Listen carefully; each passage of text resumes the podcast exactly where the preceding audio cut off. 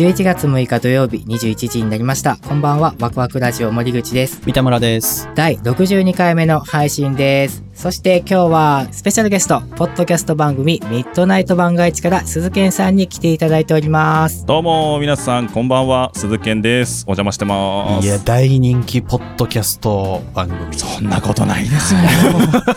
そんなことないですよ。いやいやいや、もう、いやいやいやいや。超人気ポ超人気。ッドキャスト番組と。すごい上げますね はいということで今日は3人でお送りしたいと思います、はいそれでは本日はこんなお話 Here's Waku Waku Radio Station. Saturday night at 10 radio. Waku Waku Radio. Wahoo Wahoo Radio.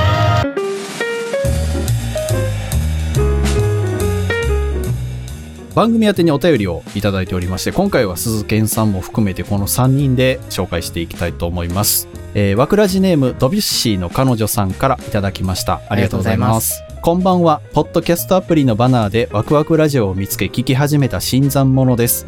関西弁でのお話が癖になり、10分の本編はすべて聞き終わり、今はアンダーグラウンドを遡っています。三田村さんは日頃の出来事を臨場感があって面白く話されるし、森口さんは音楽の知識が豊富で、素人の私でも分かりやすく話されると感じました。その通りです。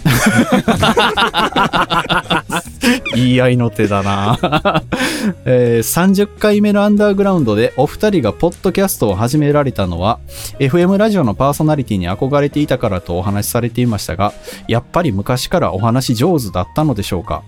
私は会社の配置外で人前でお話しする機会が増えたんですがもともとお話しすることに苦手意識もありなかなか上達しませんお二人はお話をされる上で練習や訓練などされましたか？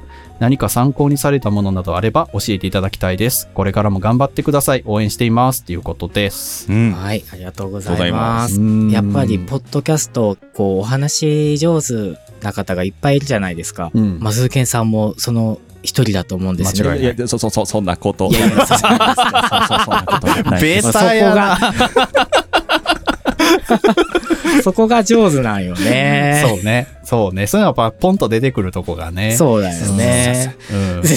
いや、でも本当に、あの、鈴木さんってほとんどカットされてないですよね。実はね切ってるんですよえ、切ってるんです本か当全然切ってるように聞こえない。よ。えー、あそうですか。いや、あの、僕たち実はね、10月の半ば頃に、鈴健さんの方に出させていただいたじゃないですか。はい。はい。はい。で、そのね、収録の時にお話ししてると、え、このまま流れてんじゃねえの？って思ってたんですよ。うん。うんあうんうんあそうですね。ゲスト会はそんなに編集しないんですけどまあ僕が喋りすぎたところを切ったりはするんですけど一人の時はもう容赦なくですよあ、そうですね。そうですかそうですね聞いててほんまにすごいな。僕らだって二人いるじゃないですか。はいはいでも、鈴木さん一人じゃないですか。はいはいはい割とずっとよどみなく話し続けてますよね。うんそれはあの魔法の力が それがすごいなって。結構でもやっぱり「うーん」とか「あー」とか、まあ、噛んだりとかもやっぱするんでそこはやっぱり切ったりとかしますね。一人であんだけずっと止まることなく話し続けるっていうのはもう才能というかすごいなって思いますよ。そんなことないです。いやーな、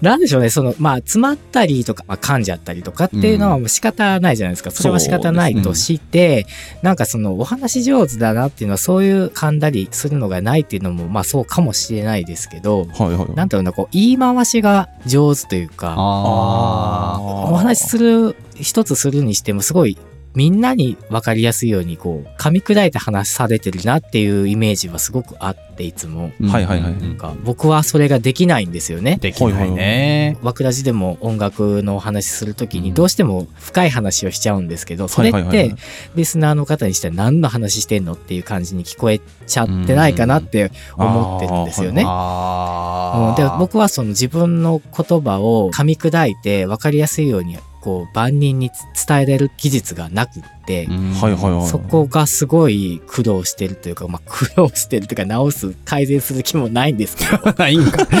いや、なんかできない、できない、できないなって思ってて、なんか、なかなか手つけれてないんですけど、なんかその辺気つけられてますか、うん。その番組されるにあたっても。そうですね。まずまあ番組の中で限っての話だと、うん噛み砕いて説明できないことは話さないっていうのがまずそこがあります。あなるほど。これが多分お便りだとそうはいかないかもしれないんですけど、番組の中だったら自由なんで、うん。これ噛み砕けねえな伝えられないなと思うことはもう話さない最初から。なるほど。っていうのがあってあと番組の性質上やっぱり僕は笑いを取りに行くスタイルなんですよ、はいはいはい。もうこれは自分で決めたスタイルなので、自分でこれで行くぞと決めた時にやっぱ笑いにつなげるためにはリスナーがちゃんとその前の話を理解してないといけないんで、うんだからこの話をするって決めたらそれをどうやったらしかも声だけで伝えられるかは一番時間をかけるところではありますよね。こう言ったら伝わるかなとかそうっすよね。これじゃ伝わんないかなとか、うんあのちょいちょい同僚の人に話してみてあこれ伝わってねえなみたいなのをテストしたりとかそういうのはありますね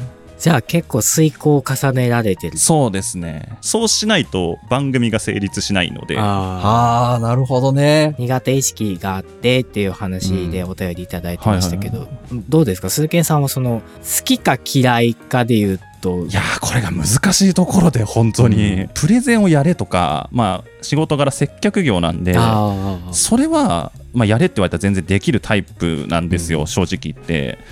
だけど、例えば、なんていうんですかね、僕、大人数の飲み会とかすごい苦手で、あーわかる。うんうん。そこだと全然喋れなくて、周りが、あれ、あいつ喋ってなくね？うんみたいな、ノリ悪くね？ってなっちゃうんですよね。だから、うん、苦手だし、得意だしっていう、うんなんて言えばいいんですかね。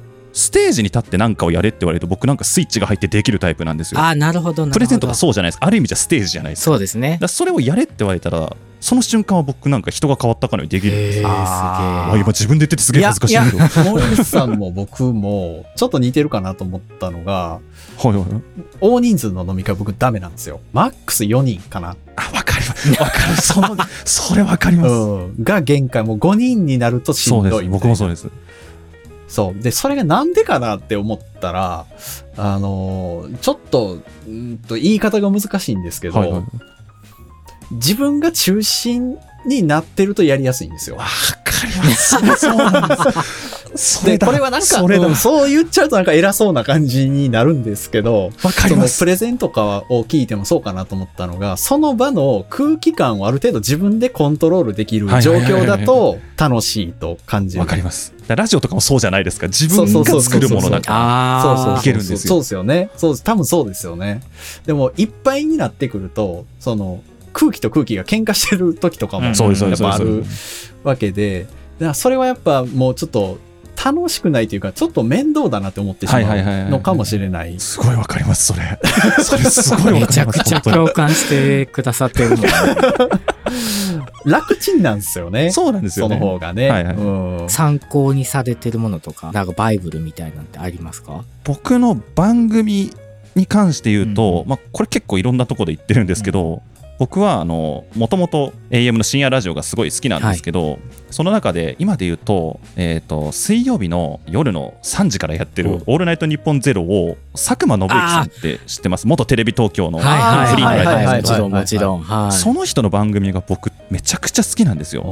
喋り方もそのトークの仕方とかもうん。すごい好きで、うん。簡単に言うとまんまなんですよ。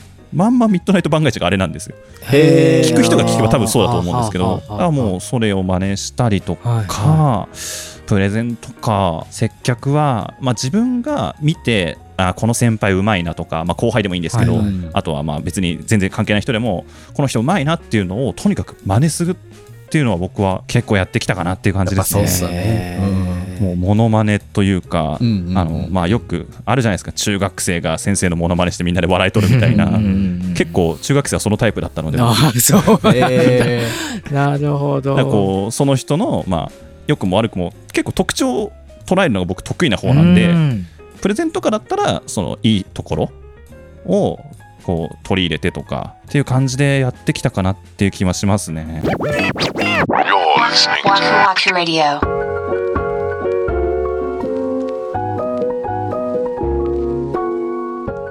人前で話をすることが苦手意識があってっていう書いてくれてるじゃないですか。はいはいはい。で、これは僕も全く一緒で、えっ、と、今でも、あの、人前に出て、決まった内容を喋ってっていうのはすごい苦手なんですよ。何を言ってもいいよだったら、できるんですけど、はいはいはい。もうこういう段取りでこういう内容のことを要は説明してくれとか、あとは時間が決まってる時、ああ。はいはいはい。3分でとか5分でとか喋ってくださいみたいなのはむちゃくちゃ苦手ですっごい上がるし緊張するし声震えるくらいになっちゃう。そう。で、なんかその時に僕が参考にしてたのが、もうほんま鈴賢さんの言う通りで、会社の中で話が僕から見てうまいな、あの人っていうはいはいはい。ののコピー。うん同じですね。そう。で、なんか、それって、んーなんだろうな、うがってみると、ちょっと寒くないそれってみたいなうんふうに思ってたんですよ。人の真似するってみたいな。はいはいはい。けど、やってみたら、なぜそれがいいのかがわかる。ので、そうそうそうそう。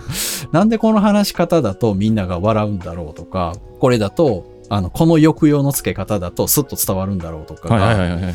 分かってきて、で、だんだん、あの、そうやってると僕の力じゃ全くないんだけど、三田村さんって話うまいっすよね、みたいになっていくんですよね。はいはいはいはい。それが、もう面白かったんかな。へえ。だから僕のオリジナルの話術って多分ないんじゃないかなっていうぐらい、ああ、でもわかりますね。僕もそうかもあ、そうなんだ。しれないですね。会社の人もあるし、うんテレビの MC の人とかもあるし、うんはいはいはいはい。本当に、どれがどれって自分でもわからんけど、それこそあの、放送室で聞いてたから、うんはいはいはい。そういうところからの影響も絶対あるし、だから影響受けやすいから、そもそも。そうだね、そうだね。んそう、だから得意なんだよ、多分。コピーすること自体は。やっぱフィジカルなところの影響が大きいんですね。うんそうですね。ななんかこれいいなとかすごいなって思ったものがいろんなものが蓄積されて、うんうんなんかオリジナルっぽく。なってる気がしますね。なるほど。なんだろう、僕はね、本を読んじゃうんですよ。あああ、はいはいはい。例えば話し方の本とかね。はいはいはいはい。売ってるじゃないですか。自己啓発本じゃないですけど、ちょっと、うんうん。そういう手のものを、多分、バクラジオを始めて半年ぐらいでちょっと思い悩んだ瞬間があって、なんだろうな、この感じは、と思って、なんでもっと喋れないんだろうとか、あちょっと、思った瞬間があって、子供連れて図書館行った時に、うん。ラベルを見て、あ、これ読みやすそうだな、みたいなやつを借りてきて読んだんだけど、読んでその内容自体は、あ、なるほど、なるほどってわかるんですけど、でもそれを自分に落とし込むっていうのができなくって、結局。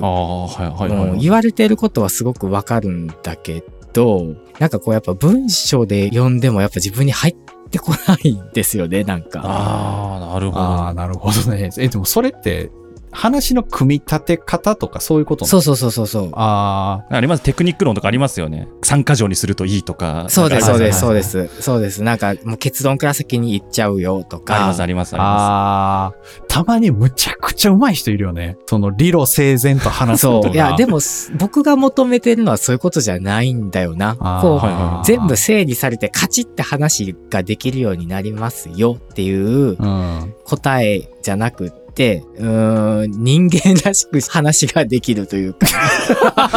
どんだけ手前にいてんいや、だなんか、いや、いや、なんだろうな。なんかこう、ラジオだって構えちゃうから、あちょっとこう、一個フィルターをかけた自分で喋るから、もっと伝わらなくなるみたいなジレンマみたいなのが。あって、あれかな、でも、最近車に乗る機会が増えて FM ラジオをよく聞くみたいな話を、わくらじでもしているんですけど、で、そこの DJ の人って、基本やっぱ生放送で全部が全部台本で字で読んでるわけじゃないから、うんずっと理路整然とした話をしてるわけじゃないんだよね。そうですね。じゃあどこがこう FM の DJ たらしめてんのかなと思ったら、やっぱり緩急がすごいよね、言葉の。ああの、例えばそうじゃない、そうじゃないねんっていう言葉があった時に、なんか、いや、そうじゃないねんっていうのか、いや、そうじゃないねんっていうのか、あ そう。そこがすごいのよ、やっぱ、波があ、。なるほどな。はいそうそこを、その、そうじゃないねんの引き出しを俺はいっぱいコピーして持ったって感あじ。この時にはこの言い方がハマるなとか。そうですね。あ、ああ、確かに三田村さんそのバリエーション多いかもな。そう。それが多分臨場感みたいなところになるってんのかなと思う。はいはいはいその抑揚みたいなところと、あとはテンポやと思うね。あそこ大事ですね。やっぱり抑揚テンポは。そ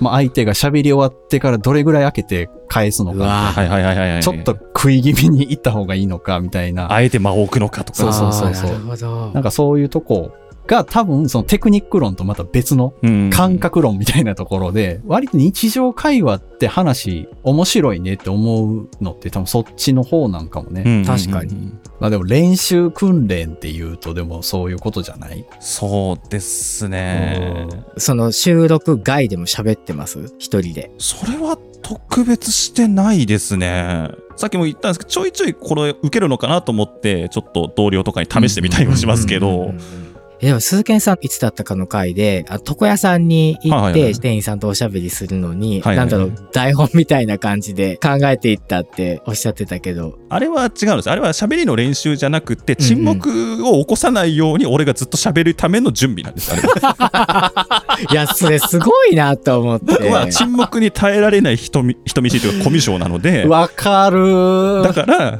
床屋さんとかではうん。2、3本フリートークを用意しておかないと沈黙を呼んで、あーってなっちゃうから、でその時はたまたまちょっと俺の中で大きめのエピソード持ってったらうんうん電話に邪魔されて 結局沈黙になっちゃったっていう。悲しい。沈黙に耐えられないっていうのはでも結構そういう人多いと思うんですよ。そうですか俺も耐えられない。だから多分用意した方が楽だけどでも三田村さんは用意すると逆にちょっと喋りにくいっていう人もいるじゃないですか。うん台本みたいなことね。そうそうそうそう。決まったことを決まったように喋るのが苦手だっていう人もいれば、台本をある程度用意してて、それに沿った方が話しやすいって人も、まあもちろんいるやろね。はいはいはい結果的に聞くと、別に台本があってもなくても、同じように聞こえるんですよ。僕からしてみれば、ね。はいはいはいはいで、鈴賢さんも、うんちょっとした台本とかっていうのはいつもご準備されて進められると思うんですけど、はいはいはいはいそれでも別にそれになぞって喋ってるような気は全くしないんですよね。はいはいはいなんか僕がすると多分、読んでるように聞こえるんですよ。だああーなるほどからそこを自然にやるテクニックっていうのがどこから来てるの？っていうのはすごい不思議です。僕もうん普段の番組で台本はあるんですけど、うん。いわゆる何ですかニュース原稿みたいなもう全部言うこと一字うん書く原稿じゃないんですよ、僕は。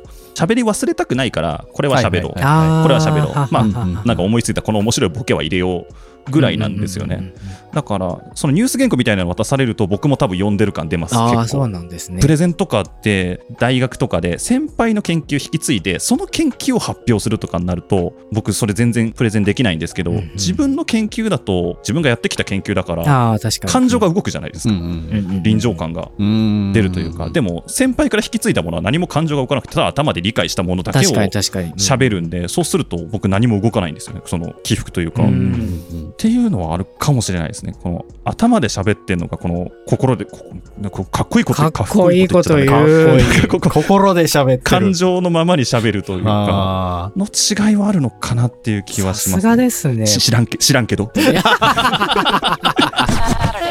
Internet Radio.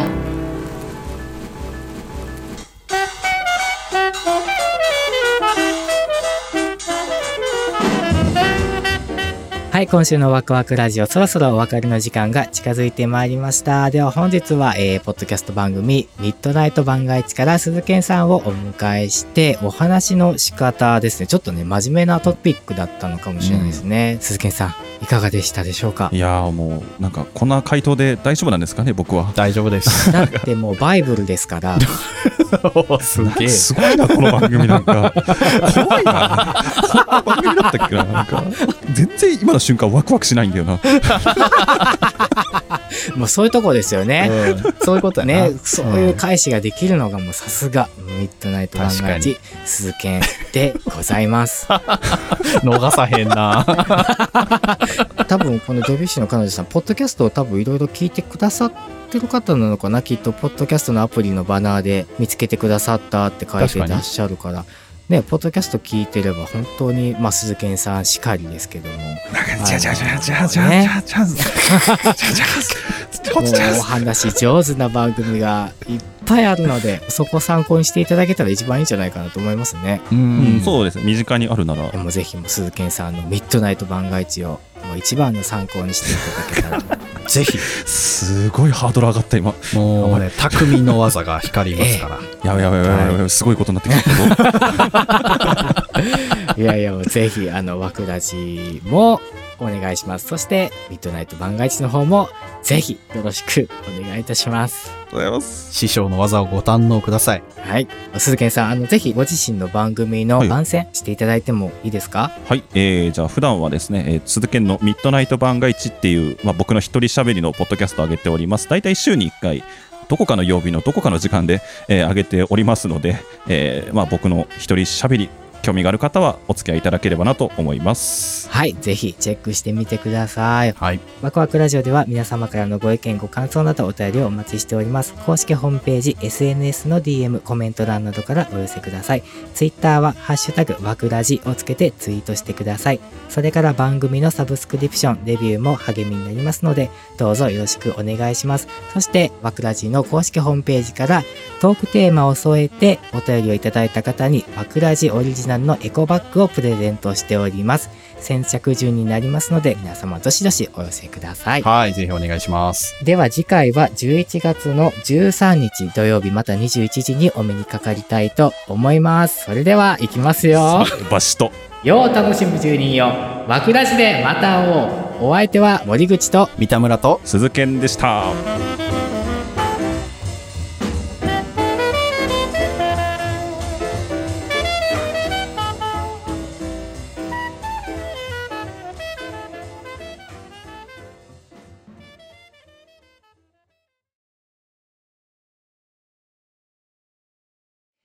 ちょっと今日パクらせてもらっていいですか？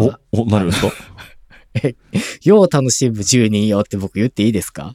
いいんですか？逆に。いいんですか？この番組使っていいんですか？よう楽しむ全然住いいです。人よ僕の場合は番外地でまた会おう。番外地でまた会おう。どうしようかな？わくらじでまた会おう。にしよいいじゃうかなないですか？よう楽しむ住人を、わくらじでまた会おう。お相手は森口と三田村と鈴賢でしたでよろしいですか、うん。あ、いいじゃないですか。はいはいよし。噛みそうやな。絶対噛むからね。レックボタン押したら弱いもんな。せやでんな。